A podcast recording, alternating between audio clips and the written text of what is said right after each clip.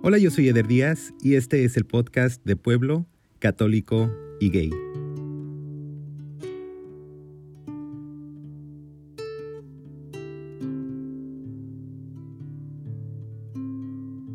Hola, soy Marilyn, soy creyente y soy lesbiana. Marilyn, bienvenida al podcast. Muchas gracias, Eder. Es un gusto estar aquí. Te sigo desde que inicié mi carrera de, pedagogía.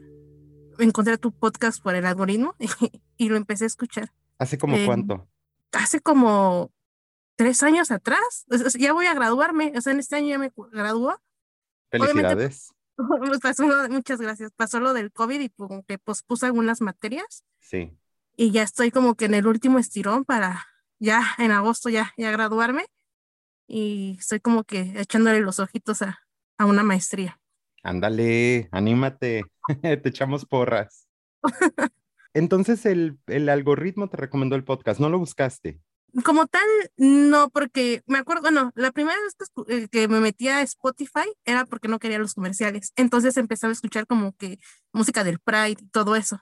Sí. Entonces empezó a, a como que a buscar y a buscar hasta que me puso el nombre de pueblo católico y gay. Entonces me llamó la atención y ahí empecé a escuchar de todos sus episodios, ¿no? Y yo creo que es, es un precedente dentro de, de la educación, ¿no? Porque hay ciertas cosas que muchas veces la gente como que tenemos que desaprender sí. para poder incluir estos tipos de temas que desafortunadamente en nuestro país no, no se habla con tanta apertura. Apenas se está hablando. Completamente de acuerdo, Marilyn, y por lo que me toca, me gustaría agradecerte por escuchar, pero también me gustaría agradecerte por contar tu historia. Fíjate que yo decía, ¿no? Yo, yo algún día voy a, a decirle que, que quiero grabar, ¿no?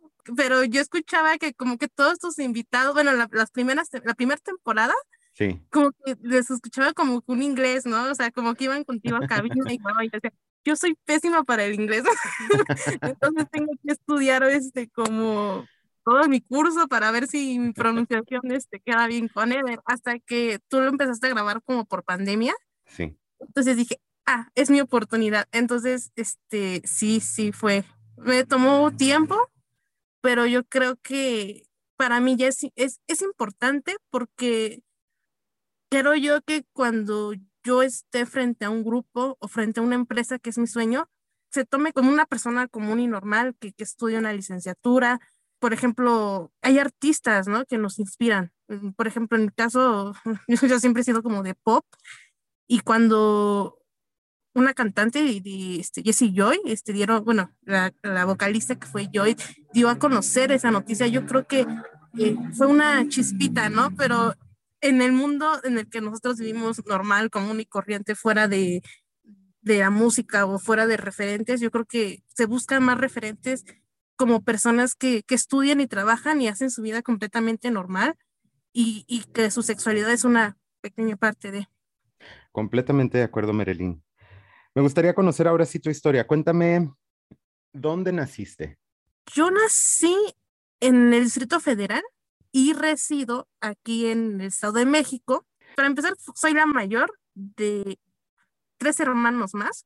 Yo siempre he sido muy solitaria en el sentido de que decía mi mamá que me regalaba juguetes y que luego jugaba yo con los palos de la escoba, ¿no? O sea, fui, fui la primer nieta, fui muy consentida en ese sentido. Me gustaba mucho ver El Chavo, escuchar este, música infantil, ¿no? Topollillo. Después ya más grande, pues empecé a ver como que las novelas, ¿no? Eh, me acuerdo mucho de la Cómplices al Rescate, Misiones Oeste. Uy, no, este rebelde. Hasta me regalaron mi trajecito. Y, y creo que fue una infancia muy bonita y lo recuerdo como que, como lo más preciado. Y de jovencita, ¿cómo recuerdas esa etapa? Fíjate que a mí siempre, bueno, me ha gustado la lectura. Entonces, ya como que a la edad de la punzada, supuestamente, empiezo a leer libros eh, de los que luego tenían en casa, ¿no? Y, mi, y mis primeros referentes a la lectura era de Juventud en Éxtasis, de Carlos Cuauhtémoc. No sé si, si tú lo has leído. Sí, lo he leído, sí. Y a mí me daba miedo cómo retrataban como que la sexualidad de la mujer. O sea, Sí, dame un segundo, te voy a interrumpir porque totalmente estoy de acuerdo. El libro de Juventud en Éxtasis, yo lo leí cuando yo estaba muy metido en Jóvenes para Cristo. Y yo me acuerdo que en aquel entonces yo juraba que el libro era una guía para la vida de cualquier persona, porque era lo que me metía la gente que estaba alrededor de mí, era lo que me metía en aquel entonces ese grupo de jóvenes para Cristo. Pero ahora me doy cuenta que es un libro un poco injusto ante muchas cosas, como acabas de decir, la sexualidad de la mujer y también en cómo habla de la homosexualidad. Sí, o sea, yo cuando lo leí, yo, yo sabía que algo, que algo era diferente, ¿no? o sea, no, yo no veía de la misma manera este, o sea, Alfonso Herrera, el que hacía de Miguel de RBD, el guapo, el galán. Yo no veía de la misma manera a Alfonso Herrera que a, Maite Perroni, un ejemplo, ¿no? O sea, con ella, ay Dios, Dios estaba.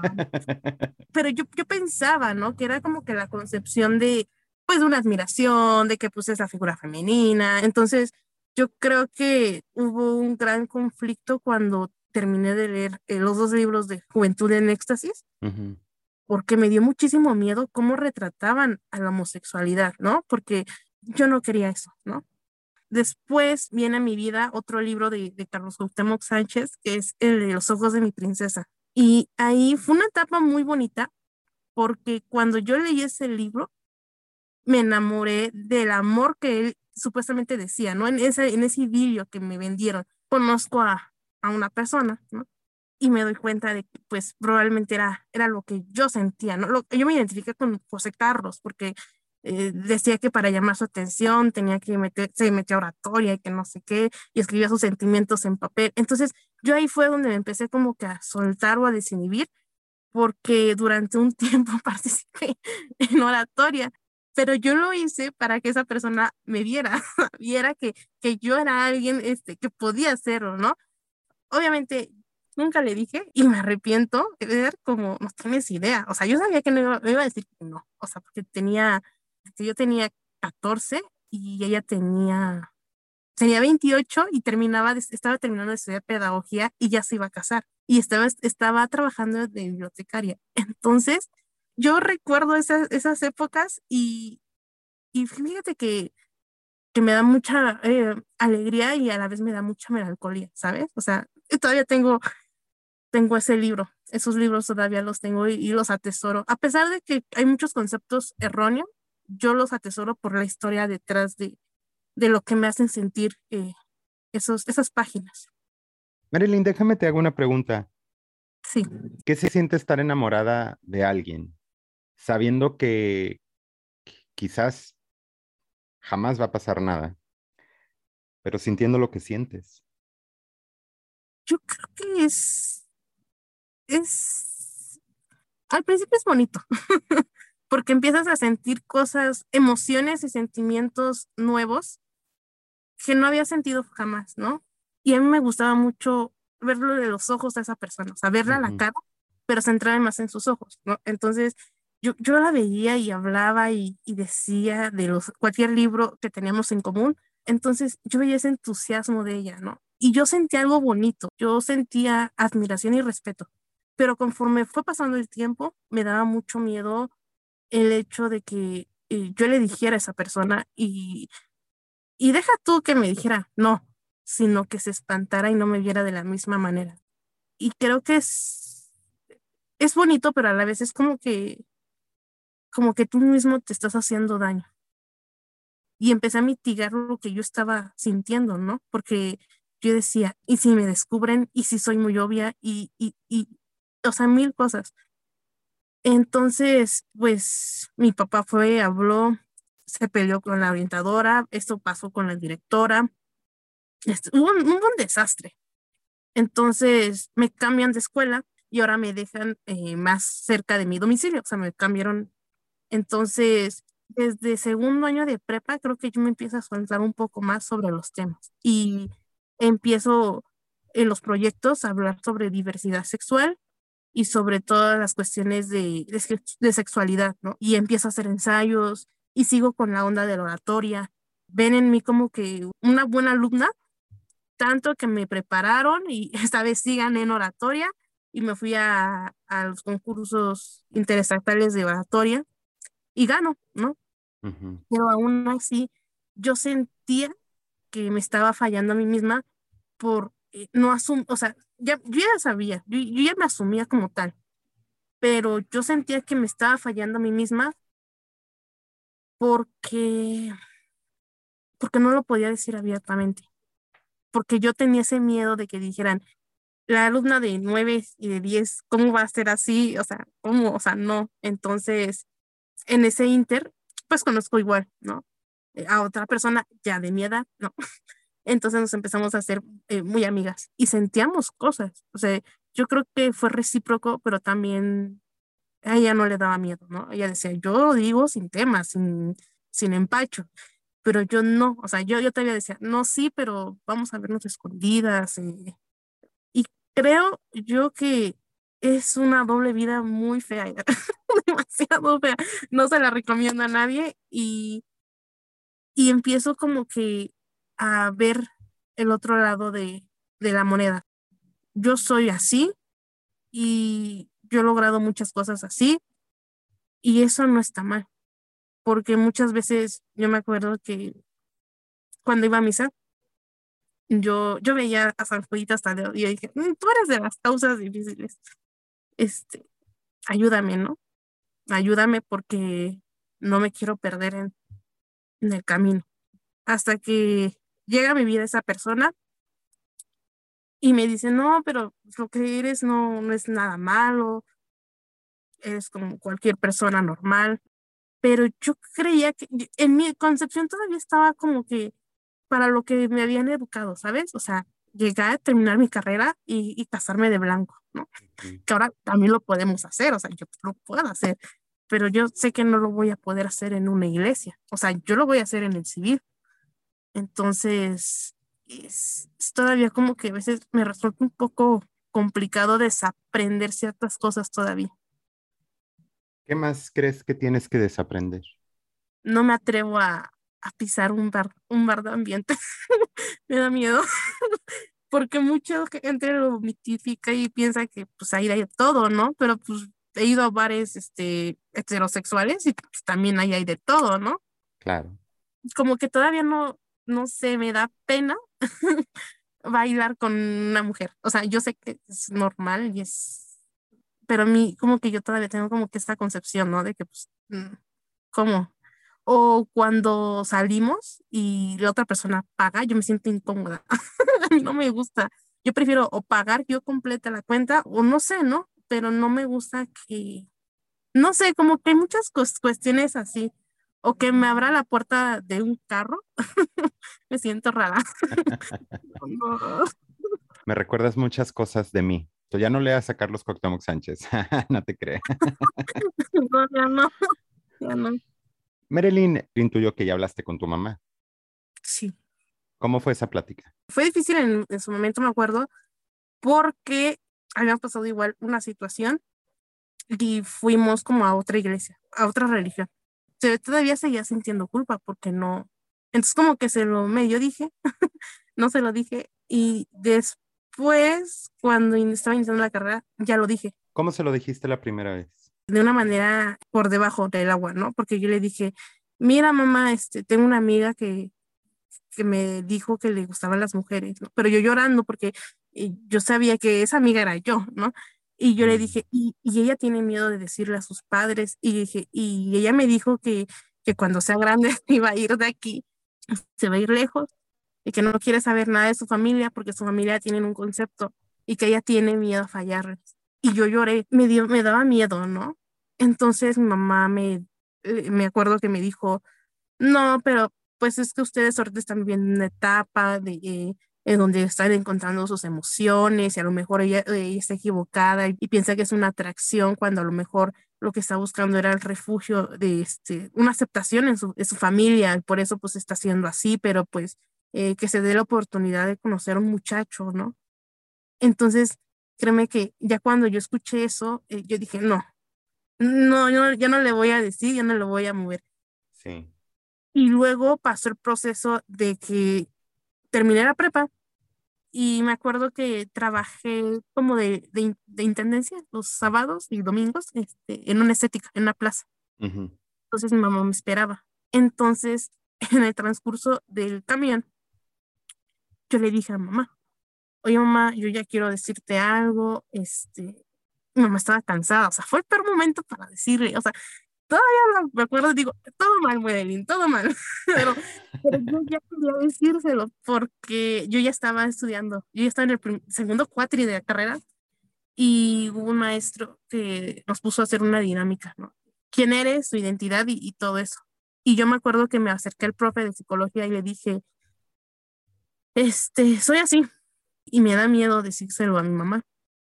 Y aquí lo puedo decir abiertamente y me valen las críticas, no voy a vivir de ello. Y me dijo el maestro, ¿qué prefiere, compañera? Si usted el día de mañana le pasa algo y su mamá la tenía eh, tenían un concepto y, y se descubre de una u otra manera lo que tú eras. Porque al final del día, dice, tú lo puedes ocultar a medio mundo, pero va a haber algo que delate a la persona, algo. ¿Qué preferirías tú? Entonces yo le dije, pues decírselo, ¿no? Decírselo antes de que alguien más se lo diga o que lo descubra de otra manera. Pasaron dos semanas de eso y se lo dije un, un domingo, me acuerdo. Entonces mamá no lo tomó bien, ¿no? Lo tomó mal. Y ya luego como que empezó mi etapa medio rebelde, ¿no? Ya no quería hacer como ciertas cosas y fuimos al psicólogo y la psicóloga le dijo, pues es que no es nada malo, o sea, pero sí tienes que hacer tus obligaciones, ¿no? O sea, porque yo ya me como que me puse en un plan rebelde y ahora no te ayudo, o sea, pero yo creo que fue un proceso, un proceso en el, cual yo como hija lo entendí y luego me puse en el lugar de mamá, ejercí mi, mi empatía y a lo mejor yo ya la entiendo, ¿no? Porque cuando tienes a algo o a alguien en tu vida, tú creas una expectativa y muchas veces es diferente a tu realidad, ¿no? Sí. Entonces, tienes que aprender a vivir con eso. ¿Y tu papá? Ah, mi papá es otro, es un caso. Siempre me ha dado, me dio miedo cómo me educó papá. Mi papá era, es, eh, fue para mí el típico macho que decía, Marilyn no va a ir a fiestas. Marilyn de la casa a la escuela y de la escuela a la casa. Y hasta el día de hoy yo creo que soy como que de la personalidad que a veces choca con papá porque tenemos el mismo carácter y luego no compagino como que con lo que piensa. Y creo que hay una situación de respeto. Se lo dije el primero. Él me dijo yo voy a respetar tu vida y nada más. O sea no te voy a juzgar para mí sigue siendo mi hija o sea eso no tiene nada que ver y creo que lo agradecí en su momento no o sea lo, lo agradecí porque como con él fue más, más fácil, porque no, no sentía como que tanto un apego hacia él. De, de donde me dolió más fue de, mi mamá. Sí. Marilyn, ¿qué significa Dios para ti? Es. Es un ser supremo y y a mi punto de vista es alguien que te va a amar, hagas lo que hagas y seas lo que seas, él nunca te va a decir te odio, ¿no? O eres, eres algo feo. No, no. Yo creo que eh, lo que está mal es cómo se traduce su palabra, ¿no? Porque la prueba más grande de Dios fue mandarnos a algo de Él o a su Hijo que su hijo muriera por nosotros. Entonces, yo creo que es, es el ejemplo de generosidad y de bondad más grande que he visto en la historia del ser humano. ¿Eres feliz? Sí, sí lo soy. Y según Marilyn, ¿cuál es la clave de la felicidad? Ser tú mismo y amarte a ti mismo y sobre todo amar a las otras personas a pesar de que luego no reaccionen como a ti te hubiera gustado que reaccionaran. Vivir la vida sin expectativa. Wow. Gracias, Marilyn. No, muchas gracias a ti.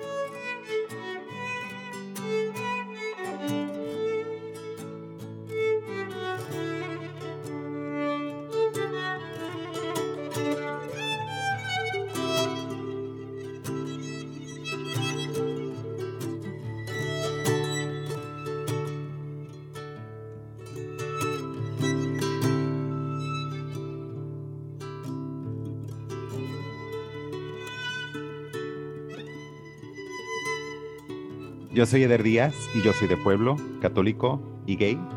Yo soy Marilyn Guadalupe Evangelista García. Soy de ciudad, creyente y lesbiana.